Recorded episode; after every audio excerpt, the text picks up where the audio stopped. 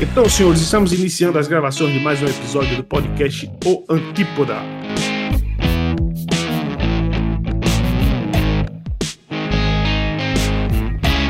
Hoje com a participação mínima, né? Apenas dois debatedores aqui, os últimos boitanos.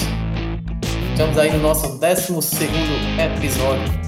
Além dos episódios, nós temos também uma entrevista né, no nosso canal no YouTube. Tem algumas, algumas gravações que foram é, gravações de áudio e vídeo. Lembrando que esse podcast já nasceu unilateral, nunca foi isento. E onde a imparcialidade não vingou.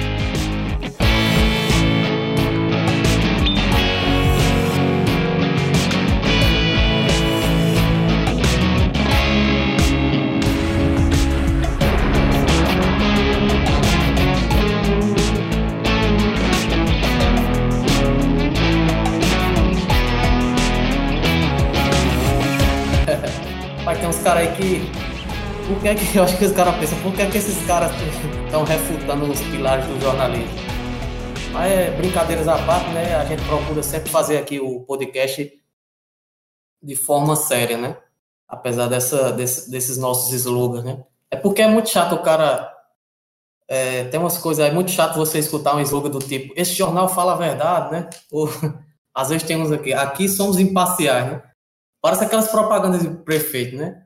A gente paga em dia o servidor. Porque, pô, isso é uma obrigação, né?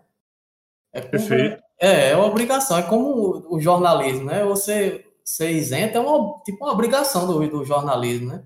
Ou, ou falar a verdade, né? Mas os caras usam isso como slogan, né? Como se aquilo fosse um grande diferencial do, do, do negócio, né? Mas a gente faz esses slogans aqui só para, né? Porque é, e, e, nossos slogans né, tem a ver com, com o nome do, do nosso podcast, né? O Antípoda é, é algo que está na oposição, né? Na, na, no lado oposto, não é isso? Exato, é o contraponto, né? É, exatamente. Paradoxo. Então, se a gente dissesse que, que a gente era, era fala a verdade, essas coisas, não está sendo oposto ao que a grande mídia diz. Perfeitamente. Então, a gente pegando uma crítica que, que tivemos logo no início do podcast, né? Eu, inclusive um amigo da gente, o Ítalo, ele disse que a gente não era unilateral, a gente era unilateral, né? Para nós foi fantástico, né? É, a gente pegou isso e aproveitou para criar esses slogans aí, né? Então, boa noite, Wellington Guedes. Boa noite, André. Tudo bom? Como é que estão as coisas? Caminhando, né? Demoramos a trazer aqui os, o resultado das eleições que acompanhamos no, faz 15 dias, eu acho, não é isso? Primeiro turno das eleições. É, foi dia 6? É, então faz mais tempo, viu? Já faz 20 e poucos não, foi dias. Dia, três... dia 8, né? Dia 8 as eleições, primeiro turno. 21 dias, três semanas se passaram, né? Exatamente. É. Muitos assuntos polêmicos aí ocorridos ao longo desse período. Muitos, né? É verdade. Tem muito, uma listagem de assuntos aí para a gente abordar, né? É no Brasil, o que eu estava até dizendo ao Elta agora há pouco, que o bom, o bom de ser jornalista no Brasil é que não falta assuntos. É, não, não, que, assunto, não, é... não, que, nós sejamos jornalistas, né? Mas assim. Exatamente. Essa ilustração que você fez é fantástica. Ser jornalista no Brasil é muito fácil, porra. Não falta assunto, não. Principalmente esse jornalismo de, de opinião, né? Não, não falta do que falar nem de quem falar. Né? De quem falar. Sempre, é... E eu, particularmente, adoro falar mal das pessoas. Não sei porquê, cara. Eu me sinto bem, sabe? Eu já notei isso. É, gosto demais. Eu adoro falar mal das pessoas. Todas elas. Às vezes até dos amigos. É mesmo, pô? É, homem. Quantas vezes eu já não falei mal de Geraldinho, ex-participante do nosso podcast? o Josier, né? Do Borreguinho, Josier Dantas de Brito. Rapaz, e o Guga vai continuar só como nosso fã, é? É, não tá querendo, não tá, não tá é, se engajando, é, né? O engajamento é muito difícil, né? É. Pois é, várias oportunidades jogadas no lixo, jogadas no, no lixo, lixo, no lixo. E outra, assim, expressar opinião, né, para todo mundo é, em público é, é, difícil, né? É comprometedor, né? O cara tem que ter culhão, né? Tem que ter culhão, né? É, culhão. Tem que ter Porque culhão o mundo todo, quer queira, mesmo que não esteja ouvindo ou vendo, pode ver ou ouvir, caso queira, né? Agora, o bom do culhão é que o cara pode arriscar pelo menos um, né? Exato, temos É. dois, né? É, arrisca um ali, né? Deixa o outro, né? Exato. Não custa nada, porra. Perder Não, um, é. tá na guerra, tá vivo, né? Tá na guerra. é. O ruim se, se tiver só um, né, bicho? Concordo, concordo. Certeza. André, e aí? A pauta do dia, qual será? Rapaz, vamos, aliás, aliás, iniciaremos com qual pauta? vamos iniciar aqui com os nossos candidatos, queridos candidatos que apoiamos nessa eleição aí do primeiro turno, né? Só vereadores, né, Ué? Show, só vereadores. É, na- nós fizemos a cobertura aí ao vivo, em tempo real. Logicamente não deu para acompanhar o voto a voto como prometido, porque demorou muito, né? O, o site do o sistema do TSE foi invadido. Inclusive, o cara foi até preso, reza a lenda, né? Em Portugal.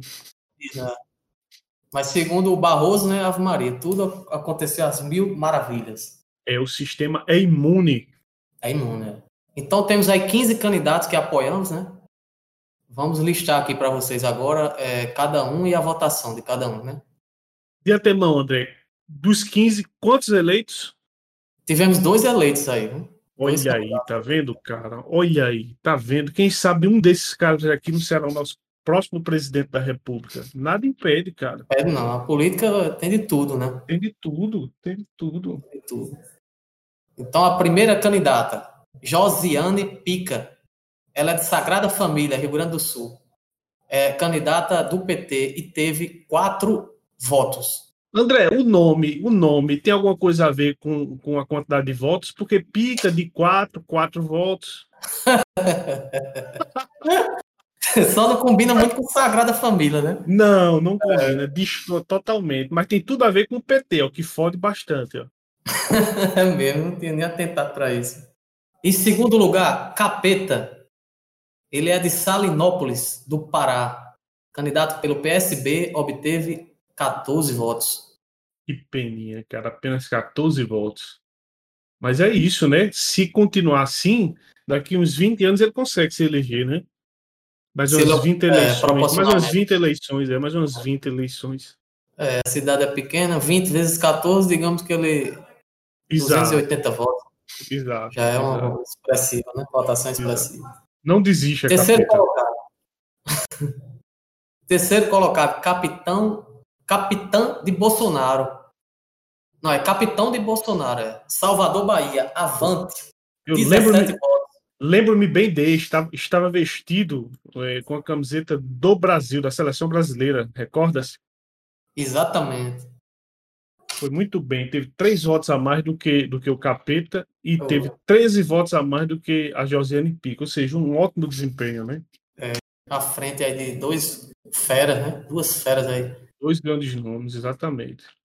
Mais um grande nome, Papai Noel, Barra do Garças, Mato Grosso, candidato pelo PCdoB, obteve 27 votos.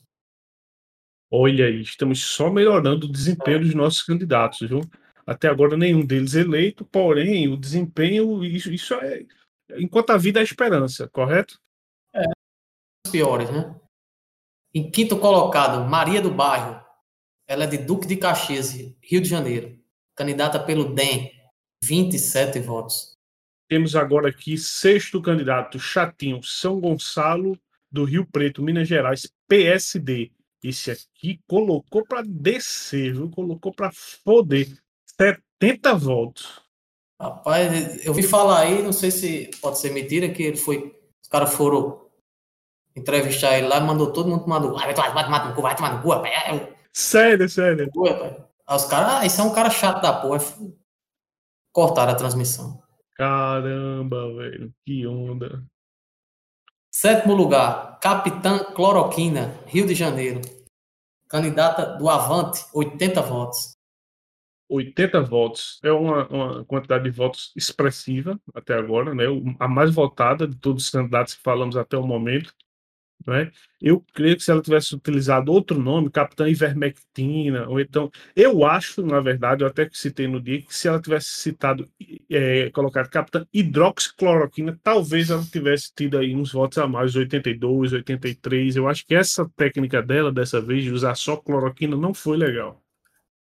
É, o hidrogênio teria dado ali um impulso maior, né? O, o hidro. Isso, exato. Exatamente. Esse hidro teria bombado aí. Mais três ou quatro votos, certamente ela teria. Oitavo colocado, Roberto Boi, Duque de Caxias, Rio, Grande, Rio de Janeiro, né? Candidato pelo PTB, com a votação de 198. Recorde dos recordes, viu? Juntando, acho que todos os votos que nossos candidatos tiveram até agora, talvez não dá a quantidade de votos que ele teve. Ó. Dá não, dá não. Boi dos bois, cara aí. Grande potencial, viu? Em nono colocado, Paulo Bosta. O cara é de Bauru. Candidato pelo PSL, 211 votos.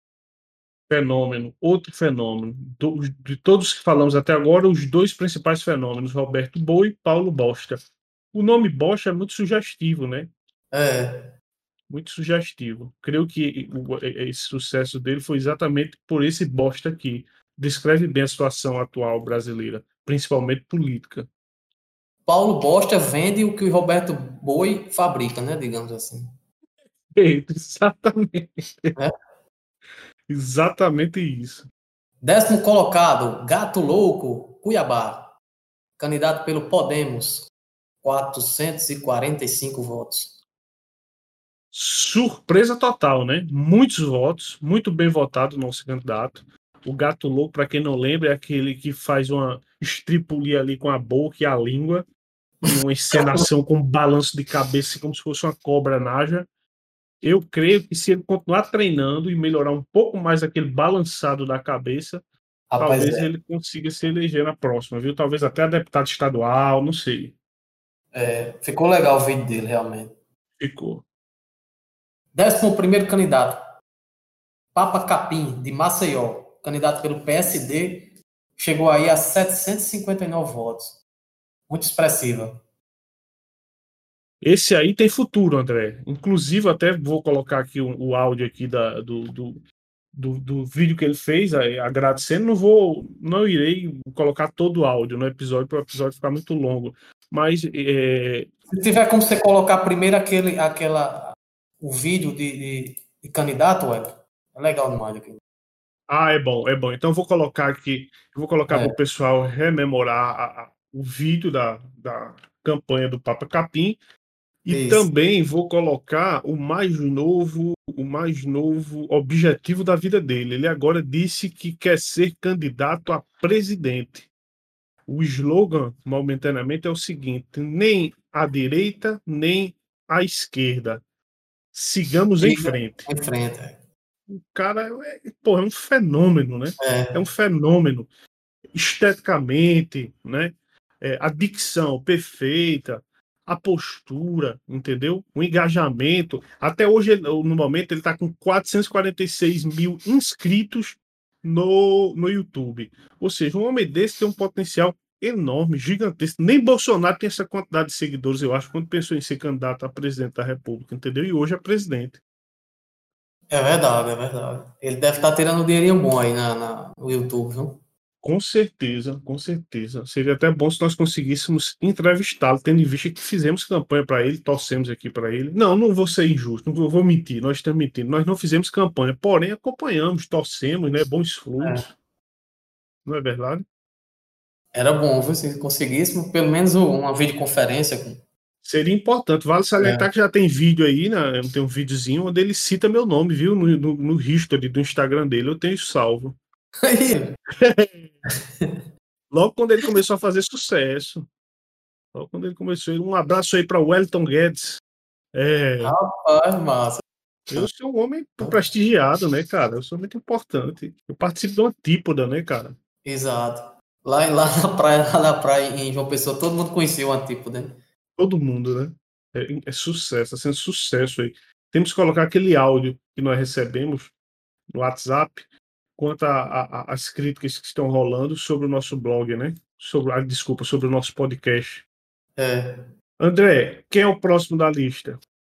Próximo candidato foi o Sanduba, Duque de Caxias, candidato pelo Patriota. Obteve 934 votos, mas não conseguiu ganhar. Não foi comido o Sanduba, né? É, rapaz, uma pena, viu? Porém, muitos votos, né, cara? Quase muitos um votos. milheiro. Quase um milheiro, viu? Em seguida temos Kid Bengala, candidato São Paulo, PTB, 956 votos. Pau para toda obra. Exatamente, era o slogan dele. Rapaz, esse tem um potencial enorme. A população brasileira efetivamente não sabe votar, né? É verdade. O cara. Um homem desse, cara, porra, que potencial, cara. Já fudeu com tantas. Poderia fuder com tantos outros ainda, né? Não é, rapaz. Então, André, 13, vai lá, 13 candidatos até o momento. Vai lá. Isso. 14 vo... 14 candidato e 15 foram os eleitos, né? Tivemos dois candidatos da nossa lista aí eleitos. Candidato Cagado, de Mirante da Serra, Rondônia. Candidato pelo MDB, 378 votos. Pam, pam, pam. Nosso primeiro, primeiro vereador eleito né, dos 15 que estávamos torcendo. Esse homem tem futuro. O nome, o nome, assim como o Paulo Bosta, Paulo Bosta, né? Deixa eu ver se eu não estou fazendo aqui injustiça. Assim como o nome do Paulo Bosta, o cagado é, é uma sumidade. Nosso é uma figura. Figura conspícua. 378 votos. Eleito vereador da pacata cidade de Mirante da Serra, no estado de Rondônia, cidade qual eu, é estado a qual eu conheço. Eu já estive lá em Rondônia mais de uma vez. E o último candidato, Luiz Coitado, de Dona Eusébio.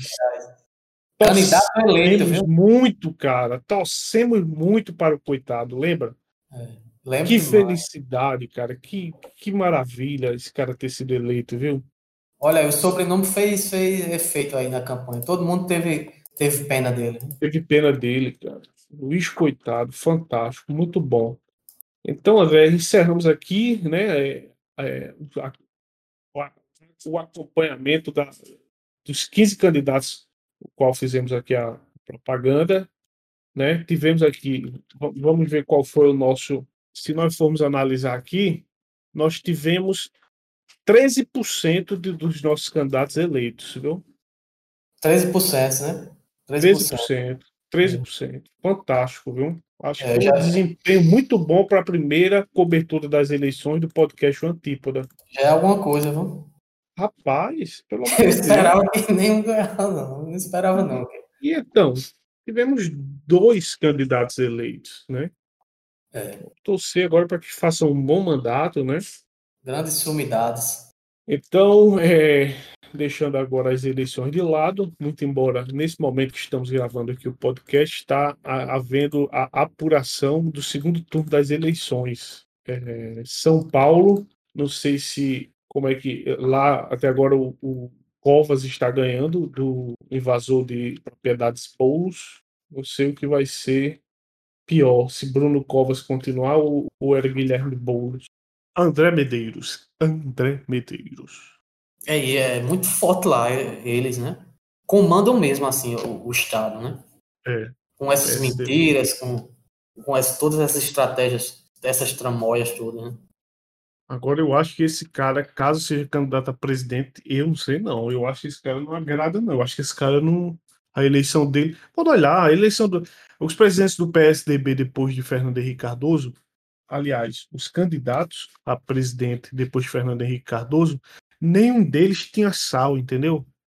Nenhum colou. Nenhum, nenhum. nenhum. Eu, lembro, eu lembro bem na época ainda que é, a Aécio Neves aparentava ser uma boa, um bom, uma boa opção. É, eu acho que foi Alckmin na época, ou foi Serra.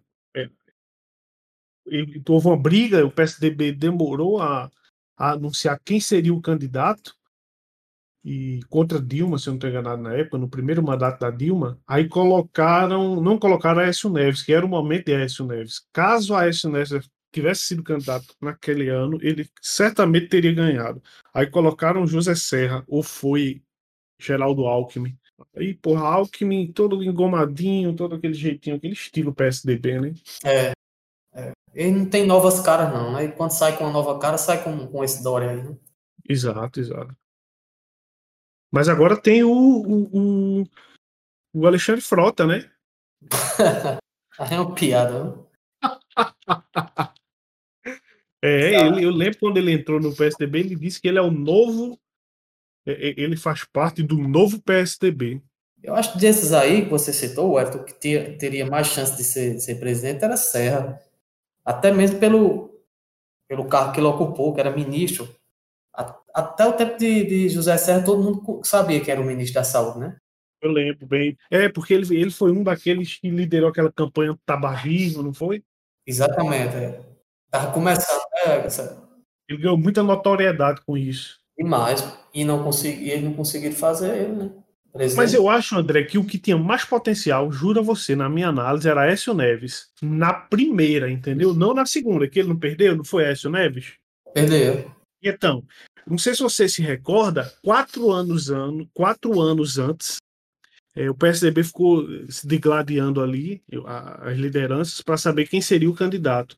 Aí, na época, escolheram, salvo, salvo engano, foi Alckmin. Ou foi Alckmin ou foi Serra, não lembro bem.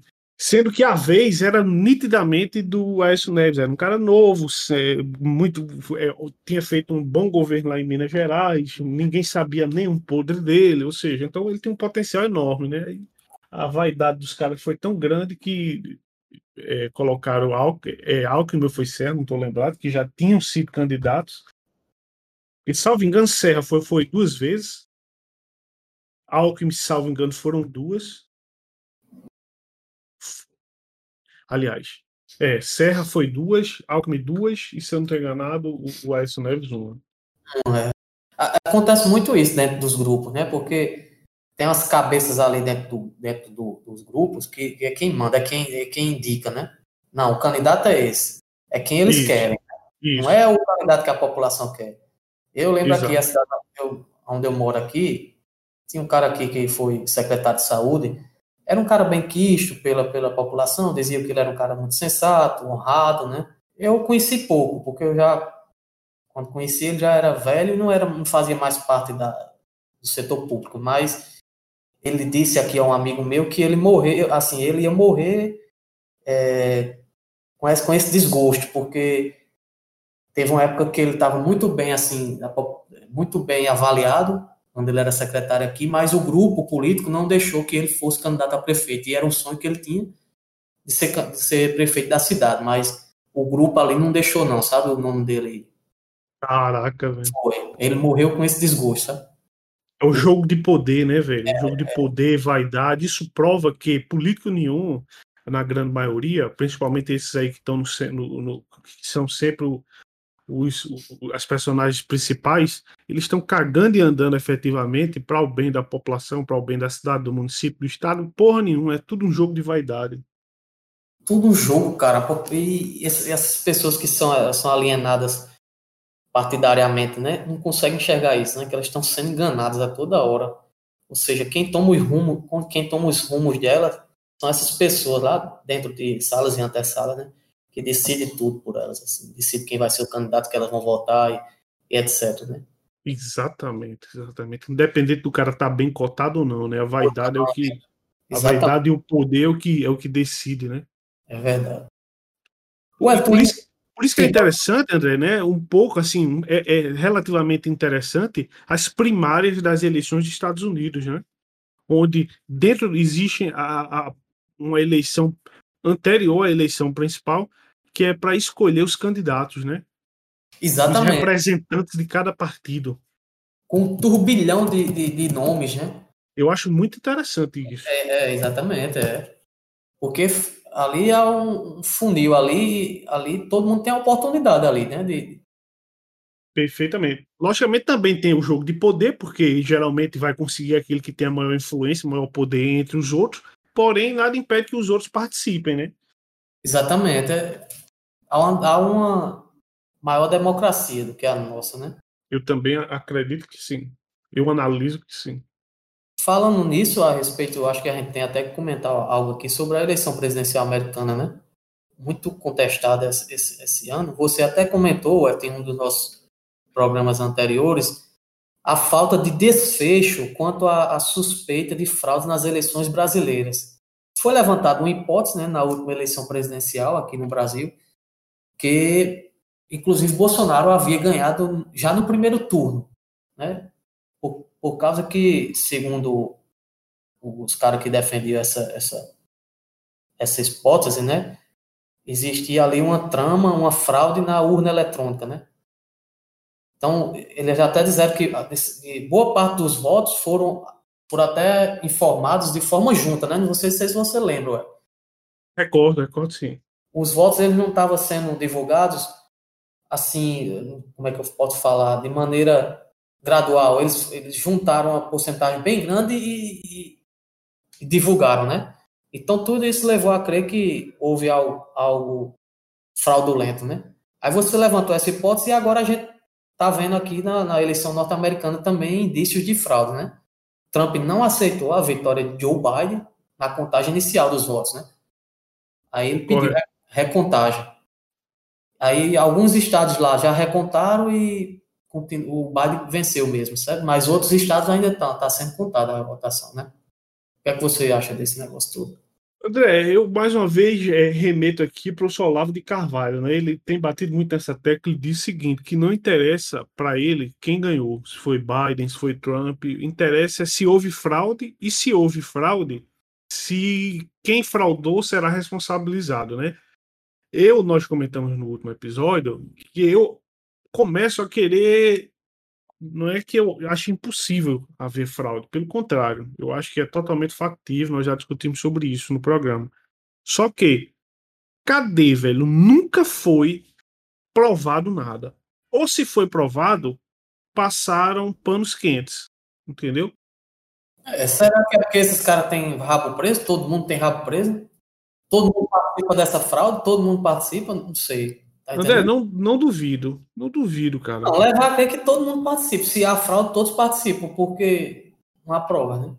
Porque se eu, se eu, se eu bato tanto, se eu passo, passo anos dizendo que há fraude, há fraude, há fraude, eu, eu ganho em cima de uma fraude. Né? Digo que ganhei no primeiro turno e efetivamente não ganhei. Aí assumi a máquina, assumi o poder e não comprovo isso. Eu lembro que eu estava até vendo um vídeo esses dias antigo de um cara que participou do programa do Danilo Gentili, que ele, ele era é professor aí de uma, eu acho da USP, não sei. Ele participou de um grupo que é, é um grupo de estudiosos dessa área de tecnologia da informação, onde fizeram um campeonatozinho, uma espécie de campeonato, digamos assim, para ver quem conseguia burlar as urnas eletrônicas. E eles elaboraram um relatório minucioso contando sim que era possível fraudar, que era possível até saber quem tinha votado pelo horário, porque a urna ela deixava registrada. Por exemplo, às 10h59, 32 segundos é, do dia tal, é, o voto foi computado em, em, em, favor de Bolsonaro. Aí é muito simples, é só lá no histórico, lá no caderno dos mesários, naquele banho lá, ver o horário de quem estava na, na sessão naquela hora, e você já sabe quem é que votou. Ou seja, ele, ele apontou várias falhas. Essa é apenas uma simples, né? Que no caso quebraria a questão do sigilo. Baixaria apenas uma, um, um, um, pouco de, de desonestidade do, dos mesários e daquele pessoal lá. Ou seja, e nada foi feito. Foi apresentado relatório por, por, por, estudiosos da área e nada foi feito. Então, velho, ou realmente é todo mundo conivente, ou então não tem fraude porra nenhuma. Eu vi um cara ele fez, ele até simulou, rapaz, um, um, um cara da, da, tecnologia da informação, um programador, ele simulou, pessoal, com a urna lá, um disquete, né? Ele configurou lá, né? Programou para a partir das 4 horas da tarde, digamos, a partir de uma hora lá, todos os votos computados e só para um candidato, entendeu? Você, ou, se você votasse ou A, ou B, ou C, os votos só iriam para o candidato A. Ele configurou lá e mostrou que é possível. É, não é difícil, né? Então, aí ninguém apura isso, ninguém verifica, ninguém vê, ninguém é responsabilizado, não se muda o sistema, pelo amor de Deus, porra. É. Agora tá, tá um, uma loucura aí, né? Porque estão reacendendo aquela história de querer o voto, voto impresso junto, né? Ou seja, você votaria na urna eletrônica e ao lado teria uma espécie de impressora que emitiria o seu voto, você conferiria e depositaria numa urna, o que possibilitaria uma recontagem manual caso houvesse algum suspeita de fraude. Só que o pessoal aí da esquerda e etc e tal tá divulgando que nós estamos querendo o fim, eu digo nós, né, quem, quem é a favor dessa metodologia, estamos querendo a volta, ou aliás, o fim do voto eletrônico. E não é isso, né? Ou seja, é uma desonestidade gigantesca. Aqui, o que o pessoal está querendo, e o projeto é bem interessante, eu lembro que isso até foi. É, quase entrava né, em voga na eleição passada, lembra? Alegaram que não tinha recurso suficiente, ia gerar uma receita, uma, uma despesa que não estava prevista. Exato. E a ideia é muito simples, André. Correto, você vota na urna eletrônica, a urna imprime um documento dizendo ali, não vai ter dado seu, vai ter apenas o dizendo em quem você votou, você confere e você deposita na urna. Correto? É, parece que você não pega nem nessa cédula, sabe? Ela, ela, ela, ela fica lá exposta, aí você olha, aí ela cai na urna. Cai olha aí, urna. olha aí, tá vendo? Acho que é assim, sabe? É. Eu sei que, que até com esse sistema aí, André, pode ser que gere confusão, sabe? Sabe em que sentido? É foda, né? Nenhum sistema é perfeito. Porque você já pensou, vamos supor o seguinte, Vamos supor que eu, para dizer que mesmo assim está havendo fraude, eu vou lá, voto em João, a impressão vai sair João, e eu digo que votei em Pedro, entendeu? Só para macular o. Você está entendendo, né? Macular, na verdade. Só para macular a coisa. Bagunçar a eleição. Ou seja, até isso eu nunca nem tinha parado para pensar. Isso me veio a cabeça aqui agora. Entendeu? Não, exatamente. Tudo recai nas atitudes humanas, né? Porque o sistema eletrônico é complicado. Você entendeu? Por mais que ele seja célere, por mais que o sistema eletrônico seja célere, ele tem esses malefícios. Tá me entendendo? Sempre é. vai pairar a dúvida, entendeu? Quanto à lisura do processo. Exatamente. Sempre, sempre. Porque por mais que criem esse mecanismo, a gente acabou de ver aqui, ó, que mesmo assim vai ter gente dizendo que, como hoje acontece, não acontece? Lembra que na eleição passada Muita gente disse que votou em Bolsonaro e saiu a foto de, sei lá, de Haddad. Lembra disso? Lembro demais. Mano. Então, o que, o que impede que o cidadão vá lá e diga, não, eu votei aqui em, em João e o papel saiu, saiu, saiu Pedro. Certeza, pode acontecer. E vão dizer o quê? Né? É. Aquele negócio sempre, assim, por mais que tome todas as medidas, não que eu seja contrárias a elas, acho que quanto mais medidas para o sistema ter mais lisura, né, o sistema eleitoral, apuração, que, que se faça, né, essas medidas. Agora, sempre vai recair, nas atitudes humanas. Tem que ser Perfeitamente. É, porque assim, pronto, essa, essa, urna eletrônica, não, é, ela é inviolável. A gente falou aqui da, da, da gente violar ela através do, do, programa, né? Mas digamos que eu tenho uma pessoa é, lá dentro para jogar um disquete meu e tirar o disquete que tá dentro da urna. Você está entendendo? Existem várias formas de, de burlar, por mais é, é, sério que seja o sistema, né? Exato, exatamente, exatamente. Onde há a mão humana, há, há dúvida, correto? Exatamente. Não, não adianta. E, e, quando a gente fala mão humana, não é que a máquina não tenha mão humana, não, né? Vamos, vamos pensar cartesiano, não. A máquina é uma criação humana. É, ela é inerte. Ela, a máquina, toda máquina, ela é inerte. Ela, ela não tem ela é inerte. Ela é, todos os comandos ali são, são criados e gerados por pessoas, né? É verdade. Eu fiquei assim, indignado com, com uma posição de um cientista político, aí não vou falar o nome não, ele dizendo que o Donald Trump ter contestado era ruim para a democracia. Aí, pelo que eu, assim, eu, eu vejo o contrário, eu vejo que contestar, contestar é bom, Lógico, é você não, não, não aceitar o produto enlatado, né? É você. É, é, o cara que contesta, ele não, ele não acredita em verdade, digamos assim, absolutas, vamos supor, né? Ou, a, a, contestação, ela faz parte do jogo, eu acho. E principalmente quando fundada, quando embasada, fundada em indícios, né? Que foi Exatamente. o caso lá dos Estados Unidos. Mesmo lá sendo muito. É, ainda tendo muito papel a eleição de lá, é, por mais que não tenha havido fraudes, foi noticiado aí e repercutiu mundialmente. Você lembra aquela história dos votos pelos Correios, de carteiro que não entregou as cédulas, estava jogando cédula, lembra disso? Carteiros presos, rapaz. Olha aí. Olha aí, isso em si já é uma fraude. Isso. O cara dizendo que é, isso, é, é, essa contestação de, de, de, de Trump desestabiliza as regras do jogo democrático. Mas se houve os indícios, há de, ser, há, há, de ser apurados, né? Lógico, lógico, lógico. Eu acho que essa é uma forma de aperfeiçoar a democracia, não o contrário, como ele falou, mas, né? Isso acontece, fazendo uma analogia bem chula, isso acontece com acidentes é, automobili automobilística, inclusive aconteceu um hoje no, no, Grande Prêmio, acho que do Bahrein, na Fórmula 1, não sei se você chegou a ver. Isso acontece é, nos acidentes aéreos, ou seja, quando o avião cai, por que, que o pessoal se empenha tanto em descobrir quais foram as causas daquele desastre? É justamente para evitar que os mesmos erros aconteçam no futuro. Então, eu estou fazendo uma analogia chula, mas que se encaixa perfeitamente. Então, por que não é, tentar aperfeiçoar cada vez mais esses sistemas? Pois é, né? Teve um caso lá também, um indício lá, que ele disse que esse ano os fiscais, alguns fiscais do partido, não tiveram acesso aos locais de contágio, como acontecia antes, sabe? Eles alegaram que por causa do contágio do coronavírus.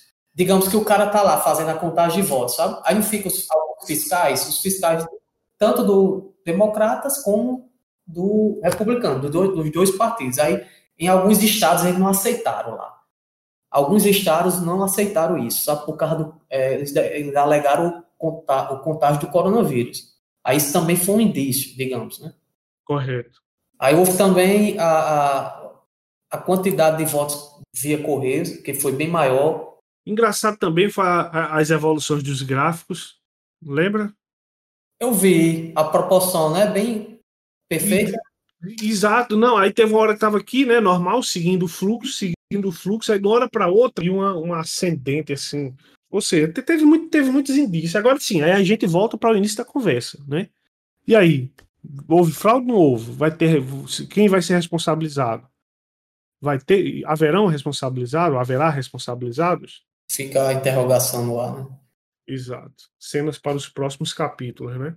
É. Ué, tem essa morte de Maradona aí, né? Rapaz, André, é... assunto, assunto polêmico, né? Dentro de campo, um gênio, né? Fora dele, um, louco, né? Exato. Total, geral e irrestrito eu fui ler algumas coisas sobre o Maradona, né? É amigo e apoiador de Fidel Castro. Ambos trocavam elogios, eu vi, sabe? Eu até diria o seguinte, que Maradona até considerava o Fidel o segundo pai dele, né?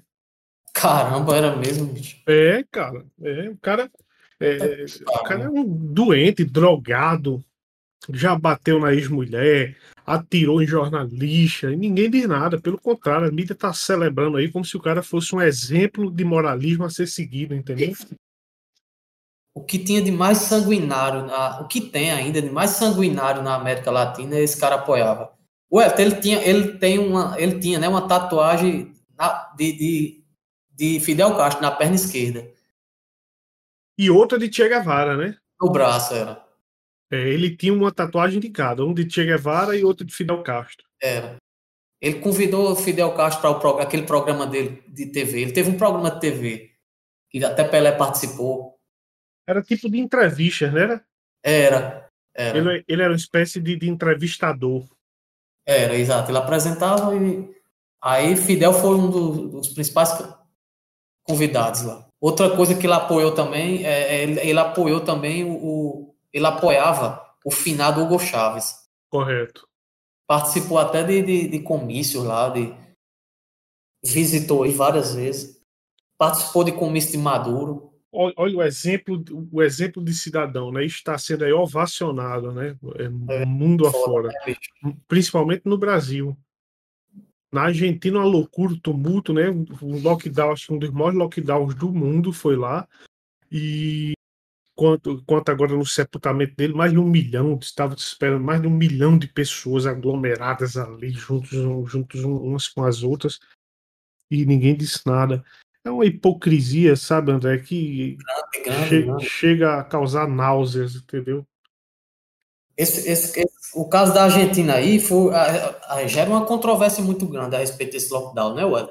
Eu acho que é o, é, mais emblemático, o fato mais emblemático, porque a Argentina se fechou, cara. E, e a quantidade, parece que a quantidade proporcional de pessoas que morreram lá por causa da, da do coronavírus é maior do que a do Brasil, em, em, em como é que diz? É em proporção, né? É, exato. Eu até estava olhando esse gráfico, é, sexta-feira. É, quer ver? Ó, vou só passar aqui a, a informação exata. Ó, números do Covid. Olha aí proporção, Ué, só para mim. Exato. Tá falando bosta, mas... Não, é isso mesmo, por milhão de habitantes. Quer ver? Olha, eu vi aqui, ó, mais estatísticas. Vamos, vamos ver aqui, ó. Eu vi um gráfico, uma relação por, por milhão de habitantes, entendeu? Ó, casos a cada um milhão de habitantes e mortos. Vamos ver aqui, ó. Ah, peraí, deixa eu ver aqui. Olha, a média global é de 8.042 casos a cada um milhão de pessoas, né? E já vai tendo no, no mundo 1 bilhão e 456 mil mortes. Aí, quando a gente pega aqui o, o, o índice de casos por milhão de habitantes, o que está tendo mais é Andorra, mas é um país tão pequenininho que, por exemplo, até agora só teve 76 mortos. Mas, enfim, deixe-me ver a posição da Argentina aqui. Então, a gente pega ó, o maior número de casos, não é de mortes, é de casos, por milhão de habitantes é 85, viu? 85.243. Aí a relação vai baixando, vai baixando. Aí vamos pegar aqui, ó. Os Estados Unidos, por exemplo, está com 40 mil, 40.610 por milhão de habitantes. Aí vamos ver aqui o, o a Argentina. A Argentina está com 31.451 casos por milhão de habitantes. Enquanto o Brasil está com 29.764 764 casos por milhão de, de, de habitantes. Ou seja, mesmo o Brasil, né, tendo um lockdown bem, bem mais suave ou maneirado do que foi no, na Argentina, o, a Argentina conseguiu superar o número de, de, casos por milhão de habitantes, entendeu, André? Olha, olha aí, era justamente o que eu falei, né? O número de mortes. Olha aí. O número, o número de mortes, Argentina, 38 mil mortes, 38.322, e o Brasil 172. Agora aqui a gente tem que destacar o quê? A população do Brasil é bem superior à população da Argentina, né? Vamos tentar Exato. achar aqui a quantidade. A população do Brasil está 200 milhões, 200 e alguma coisa. Vamos ver. Olha aí a população do Brasil, por favor, que eu vou olhar aqui a da Argentina. População da Argentina. 209 milhões e meio. Pronto, então vamos lá fazer essa matemáticazinha? Vamos lá. A Argentina tem 44,49 milhões, né? Isso. Deixa eu ver aqui rapidinho aqui. O Brasil é quatro vezes maior, né? Exatamente. Vamos olhar. Aqui. Aproximadamente quatro vezes maior. Então vamos lá. o Brasil teve 172, 561 mortes, dividido. Qual é a população do Brasil? 209,5 milhões. 209 milhões, não é isso? É. Então, é, esse número, André, dá 0,0008 casos por milhão de mortes por milhão de habitantes, entendeu? Entendi. 0,008 mortes por milhão de habitantes. Vamos ver a Argentina. Argentina morreram 38 mil pessoas, 322, dividido por 44 milhões. A Argentina consegue dar uma média mais ou menos superior à do Brasil. Pouquinha coisa, André. 0,00885. O Brasil deu 8,2. Ou seja, ou seja, muito parecido o número de mortes, entendeu? E o lock, sendo que o lockdown de lá foi muito mais rigoroso que o do Brasil, né? A conclusão que a gente chega é que não resolve, né? O lockdown não resolve a epidemia, não resolve a situação. Não, até o pessoal brinca, né? Se morreu tanta gente, é porque o lockdown não funcionou, correto? Se o lockdown não funcionou, para que ter um segundo lockdown? Pois é, né? Entendeu? Ué, só voltando à questão do Maradona, outra personalidade aqui da América Latina, América do Sul, mais especificamente, que ele era apoiador, era o presidente Lula, o ex-presidente Lula. Ele, ele, comemorou no Twitter quando o Lula foi solto, sabe? Uma coisa que esse pessoal da esquerda tem, né, André? É, é união, né? É, eles são unidos. Já era de esperar que ele apoiasse o presidente Lula, né? É, isso é uma grande vantagem da esquerda frente à direita, né? Isso, exato. Uma grande vantagem. Então ainda tem alguma coisa a, comentar, Ué? André, tem, tem alguns outros assuntos polêmicos, né? Uhum. Teve, a, teve a morte daquele cara lá no, no Carrefour, né? Isso. Alberto, e... é? Eu nem lembro o nome dele, João alguma coisa, sei lá, José Alberto, não sei como é o nome dele, não. É, é, mais uma vez, a mídia enfatizando muito a agressão e, e, a morte e esquecendo os fatos motivadores, né? Não que os é. fatos motivadores venham a justificar a morte, não é isso que eu estou falando.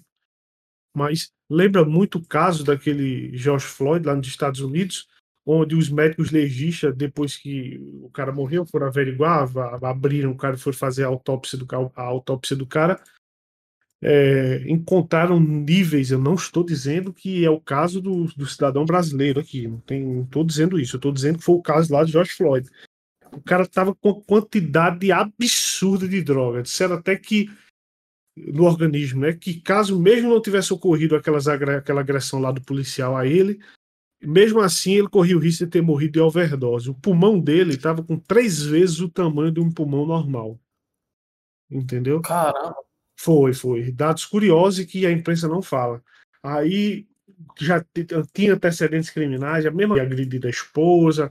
É... ah, mas isso finalizar, porque é, não sei se você chegou a ver o vídeo, o mercado, na hora que ele vai saindo, cruzando a porta de saída do supermercado, aí o segura, você viu, né? Eu vi. Aí os seguranças vão e reagem. O cara era muito forte, era grandão, né? Enquanto os seguranças estavam ali batendo nele, tentando imobilizar, o cara esperneando, esperneando, não sei o que. Sim, se tivessem soltado ele, ele continuaria agressivo do mesmo jeito. É até complicado, gente. É complicado julgar é, atos como esse.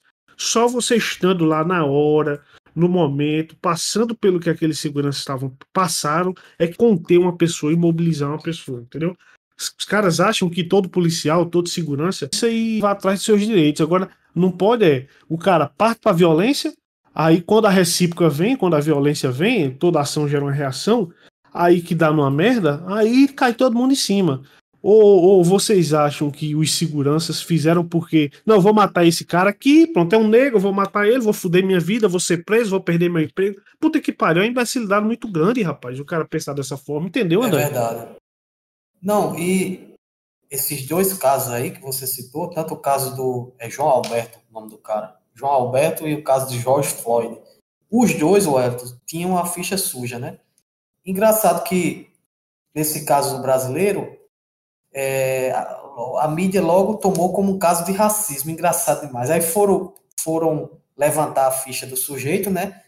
Ele, ele, é, ele é suspeito de racismo, né? Ele e o pai. Porque ele, quando estava separado da primeira mulher, primeira esposa dele, ele parece que visitou ela. Agora, uma visita bem agressiva, né? Porque eles bateram nela e parece que até chamaram ela de macaca, algo assim, né? É foda. Parece que o racismo contrário, né? Do que o é pessoal. É foda. É.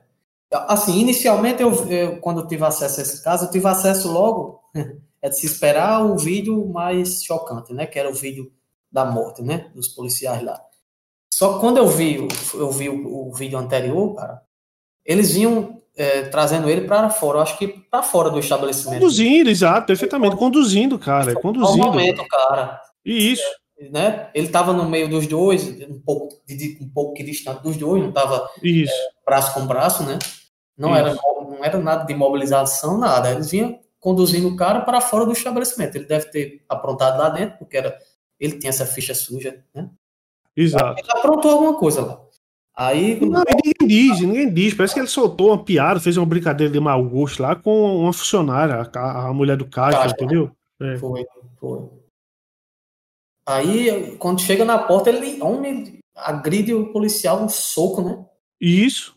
Do nada, assim, o cara, né? Se revoltou e pum, ou seja, ninguém, André, na grande mídia aí questiona isso, entendeu? Olha, a, a, gente, a gente tem que botar uma coisa na cabeça. As nossas atitudes geram consequências. E, Sem dúvida. E, e as pessoas não querem se responsabilizar pelas suas atitudes.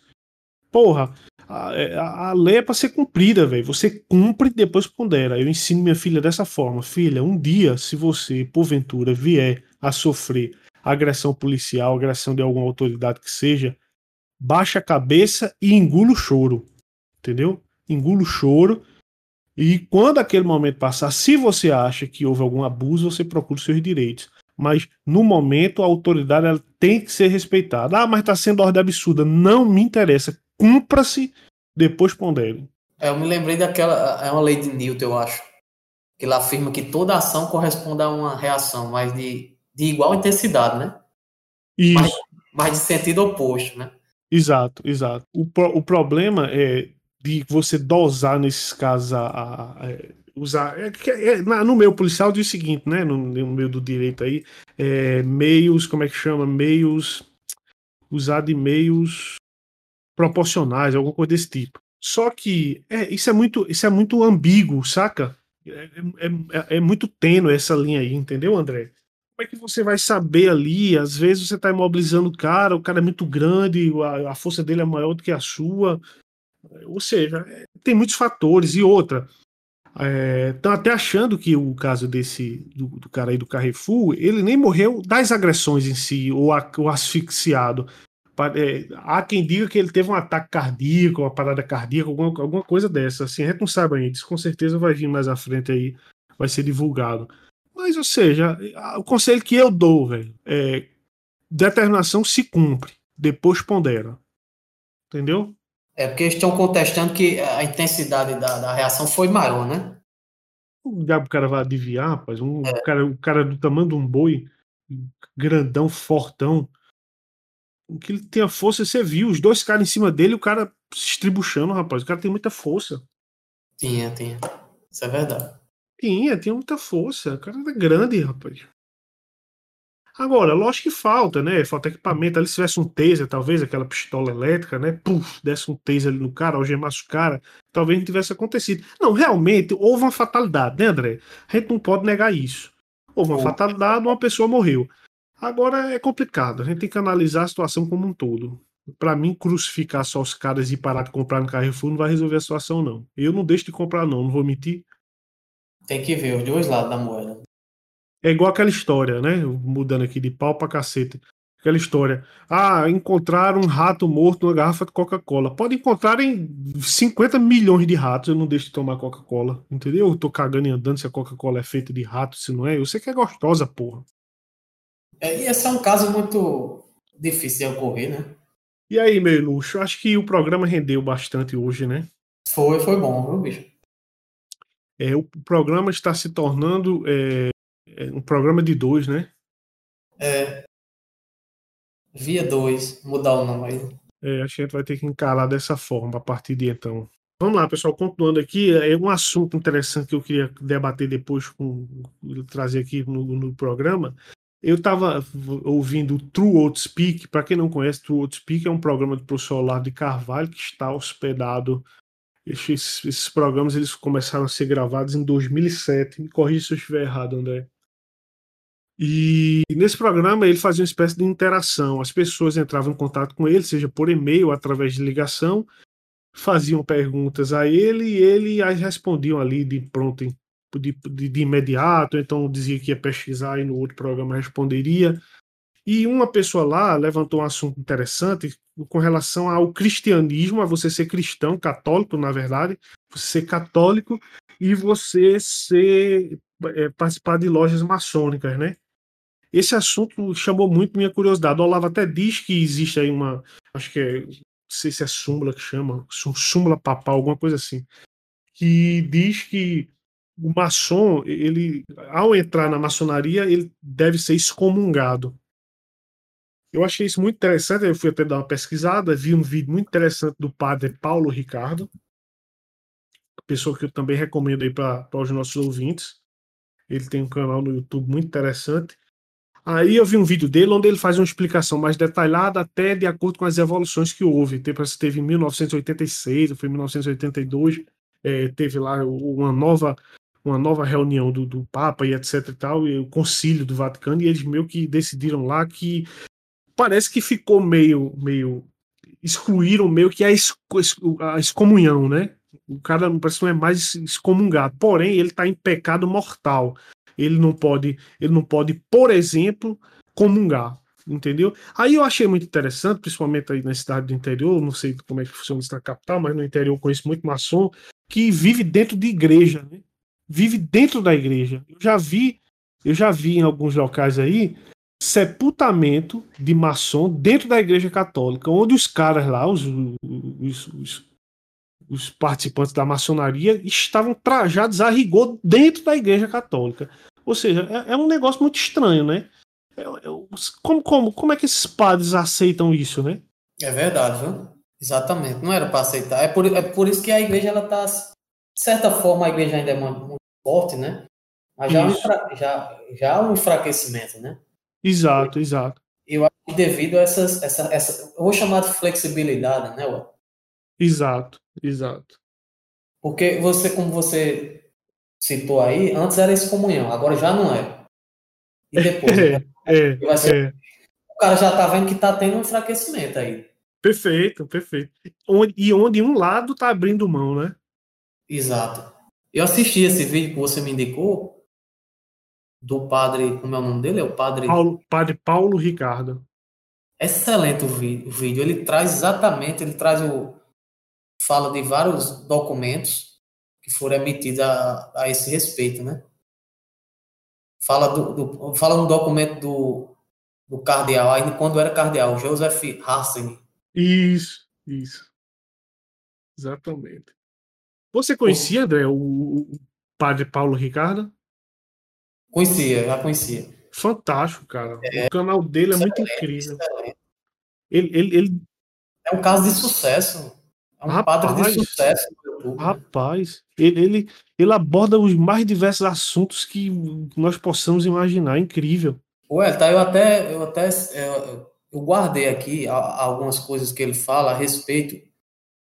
Por que é que não, a igreja não aceita, né? O, o maçom é porque assim ele fala que por é, é, a, a maçonaria ela contém os princípios que são contrários à fé católica e constitui um perigo para o fiel, digamos, sabe? Perfeito. Ele diz lá que os princípios maçons eles são incompatíveis com os princípios da igreja, porque ele afeta a fé, a fé católica. Perfeito. É, como, é como se, é como se os princípios maçônicos eles não acreditassem na, eu entendi assim, na, no, na coisa transcendental, sabe, Ué? Na metafísica. Na metafísica. Então, ele, ele só ele, ele chama até o naturalismo racionalista. Os princípios da, da, do maçom, eles são naturali, naturalista racionalista. Não há uma intervenção do divino na história para os maçons. Então, por isso há essa incompatibilidade entre a maçonaria e a Igreja Católica. E eu lembro que no vídeo também ele cita a questão do que o cara termina partindo para um, um, certo relativismo, né? Porque os maçons eles dizem o seguinte: que, se, que basta você acreditar em algo, né? Se existe a religião e a religião fala de um, de um Deus, essa religião é boa, não é? E isso vai, vai contra a Igreja Católica, né? Exatamente. Eu achei ah, muito curioso isso, cara. Vai, cara. Não, ele até diz que quem se inscreve, aí ele, ele, termina dizendo assim, né? Isso ele tirou de um documento, pessoal. Ele diz assim: ó, quem se inscreve em uma loja maçônica está em pecado grave e não pode se aproximar da comunhão. Perfeito. Antes era excomungado, hoje você já não é excomungado, mas mesmo assim não há compatibilidade entre o maçom e o católico. Rapaz, Exatamente. é muito curioso. Isso é curioso demais, eu não sabia disso, não curiosíssimo, porque em muitos locais tem muito maçom que vive dentro da Igreja Católica. Participa de grupos católicos. E vale destacar aqui, né, André, que nós não estamos julgando é, é, ninguém. É, eu não estou dizendo que, que maçom é ruim, maçom é, não é isso, eu não estou dizendo isso. Nós estamos dizendo que a, as doutrinas elas não, elas não se complementam, correto? Elas, elas não conseguem andar juntas. Se você é, segue a Igreja Católica e você é, é maçom, alguma coisa aí tá errado. É, não há uma simetria, não há uma congruência isso, entre, as, isso, Isso. Perfeito. É, vou deixar claro aqui, é, é, exatamente, a gente não tá julgando ninguém, cada um, né? Mas assim. Cada, a, cachorro, a... cada cachorro que lamba a sua caceta, mas que, que uma coisa. É que a história, servia a dois senhores. Quem, quem está na maçonaria e frequenta a igreja católica, principalmente, principalmente comunga, tá em pecado. Tá em pecado grave, né? Pecado, pecado, pecado grave. Isso quem tá dizendo não sou eu, não é André, não é o Antípoda Podcast, viu? Quem tá dizendo é a doutrina da Igreja Católica.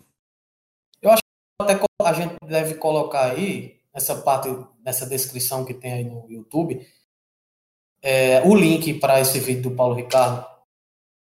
Não, com certeza, Padre Paulo Ricardo, vamos colocar, vamos colocar sim, vamos colocar o link aí para quem tiver curiosidade sobre o assunto, é, clicar lá e ver o vídeo. O vídeo é muito, é, muito é, informativo, cheio de, de, informações, de embasamento teórico, correto? Não é achismo que tem lá, não.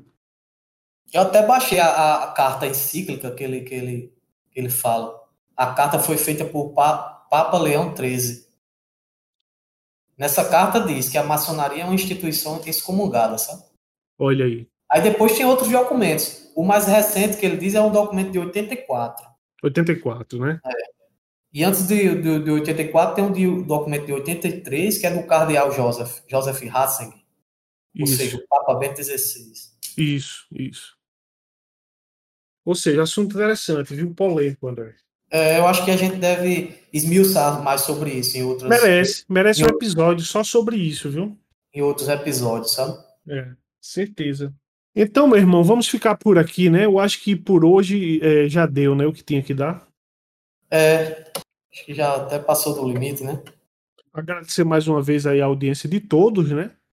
O canal tá, tá com um número interessante de inscritos. a gente já inscreveu a família todinha, pessoal. Vamos se inscrever aí agora. Exatamente. A maioria, acho que 90% dos inscritos são familiares. É primo, é parente, é não sei o que, é tio. É uma... Então vamos. Até vendedor da praia a gente pediu para se inscrever. Então vamos ver se a gente consegue pessoas de fora, né? Que, que, que não nos conheça pessoalmente. É. Mas assim, mas toda audiência é válida, viu? Sem Pelo dúvida. amor de Deus, vocês já são inscritos aí, não corram, não. Não arreguem, não, porra. E dessa forma estamos terminando o nosso episódio número 12. Valeu, Edson. Até a próxima, meu amigo. Forte abraço, André. Fique, fique com Deus. Nós todos.